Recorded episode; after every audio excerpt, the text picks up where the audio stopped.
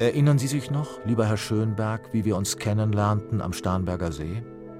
Ich kam mit dem Dampfer und kurzer Lederhose an und sah eine schwarz-weiße Grafik. Sie waren ganz weiß angezogen und nur das Gesicht war tiefschwarz. Eine schöne Zeit war es. Und sie war wirklich schön. Mehr als schön. Mehr als schön, damals im Jahr 1911. Das war das Jahr, in dem Wassily Kandinsky Arnold Schönberg getroffen hat. Der eine ein Maler, der vieles von seiner abstrakten Kunst auch in der Musik entdeckt hat, und der andere ein Komponist, der auch gemalt hat. Ein legendäres Treffen. Und damit hallo und herzlich willkommen zu unserem Podcast Zoom, Musikgeschichte und was sonst geschah. Ich bin Christine und heute soll es um die Freundschaft zwischen dem Maler Kandinsky und dem Komponisten Schönberg gehen. Und auch darum, was die anderen Malerkollegen, also die rund um den Blauen Reiter, so davon hielten. Ich wünsche euch viel Spaß beim Hören.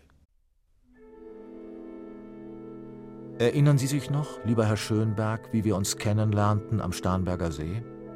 Ich kam mit dem Dampfer und kurzer Lederhose an und sah eine schwarz-weiße Grafik. Sie waren ganz weiß angezogen und nur das Gesicht war tiefschwarz. Und später der Sommer in Murnau. Alle unsere damaligen Zeitgenossen seufzen bei Erinnerungen an diese verschollene Zeit tief auf und sagen, eine schöne Zeit war es. Und sie war wirklich schön. Mehr als schön.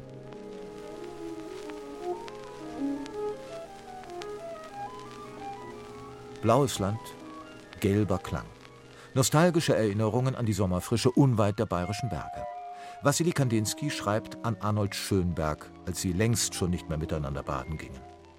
Begonnen hatte alles 1911 in einem Neujahrskonzert in München mit Musik von Arnold Schönberg. Die Singstimme war im letzten Satz des zweiten Streichquartetts in die Atonalität entschwebt. Ich fühle Luft von anderem Planeten. Kandinsky schrieb dem Komponisten einen Brief. Anfang einer Künstlerfreundschaft. Später verewigte Kandinsky dieses Erlebnis in einem Bild. Ein schwarzes Dreieck, die Andeutung eines Flügels, nach vorn geneigte Punkte in vielen Farben, die Köpfe der Zuhörer und eine gelbe, flutende Masse. Schönbergs Musik. Wassily Kandinsky, ein Russe, der in Schwabing lebte und im Sommer in Murnau am Staffelsee unter freiem Himmel die Farben der Landschaft atmete, hatte den Klang gemalt. Hier beginnt die Zukunftsmusik, begeisterte sich Kandinsky für die Atonalität. Und Schönberg antwortete: Ich bin sehr stolz, Ihre Achtung gefunden zu haben und freue mich riesig über Ihre Freundschaft.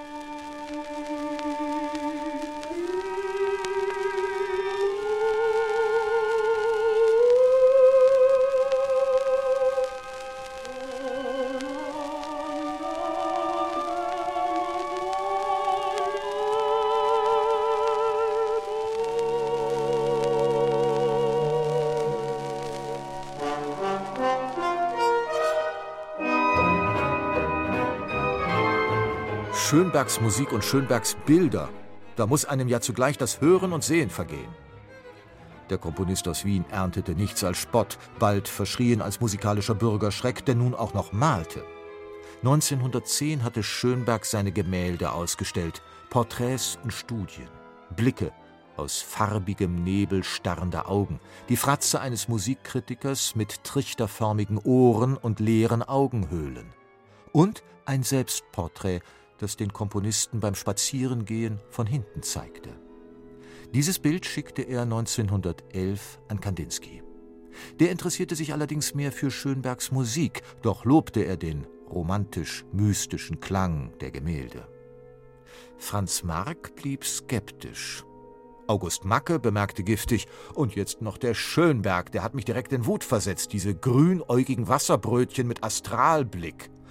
Gegen das Selbstporträt von hinten will ich nichts sagen, aber sind diese paar Brötchen das Geschrei um den Maler Schönberg wert? Arnold Schönberg und Wassily Kandinsky ließen sich in ihrer Freundschaft nicht beirren. Ihre erste Begegnung fand im September 1911 am Starnberger See statt. Stellen wir uns auf den Boden des Innerlichen, hatte Kandinsky in seinem allerersten Brief an Schönberg geschrieben. Er dachte an eine Kunst, die den Eindrücken nachspürte. Farben, ein Sommermorgen am See, So hatte Schönberg eines seiner Orchesterstücke Opus 16 bereits einige Jahre früher überschrieben. Im Mai 1914 verkündete der Komponist zur Freude des Malers seine Urlaubspläne. Ich beabsichtige, die Ferien in Bayern zu verbringen, und da ich viel komponieren möchte, muss ich sehr ruhig und ungestört wohnen, am liebsten in einem kleinen Haus allein. Es würde mich sehr freuen, wenn wir im Sommer beisammen sein könnten.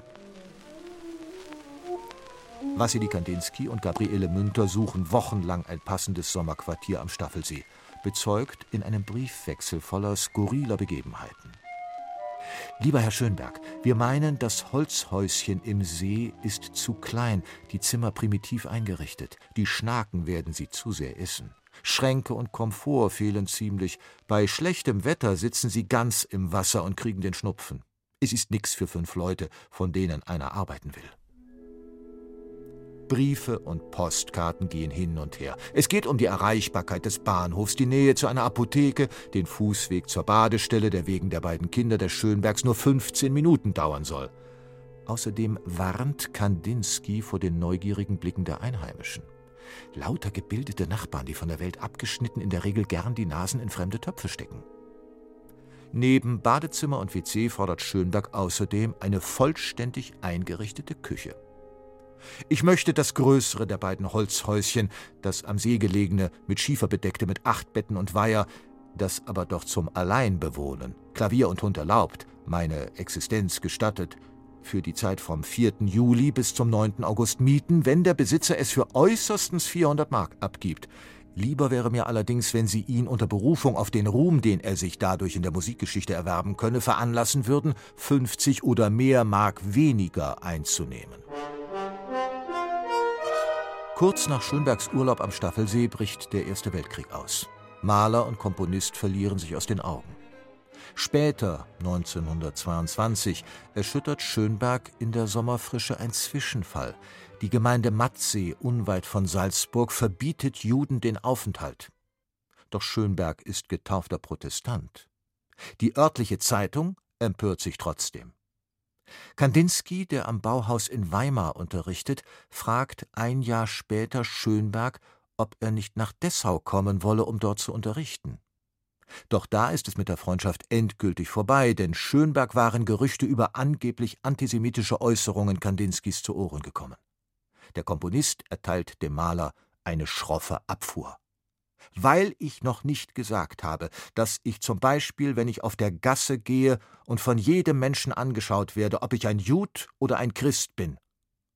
Hat ein Kandinsky nicht zu ahnen, was wirklich passiert ist, dass ich meinen ersten Arbeitssommer nach fünf Jahren unterbrechen musste, den Ort verlassen, an dem ich Ruhe zur Arbeit gesucht hatte und die Ruhe dazu nicht mehr zu finden imstande sein konnte, weil die Deutschen keinen Juden dulden.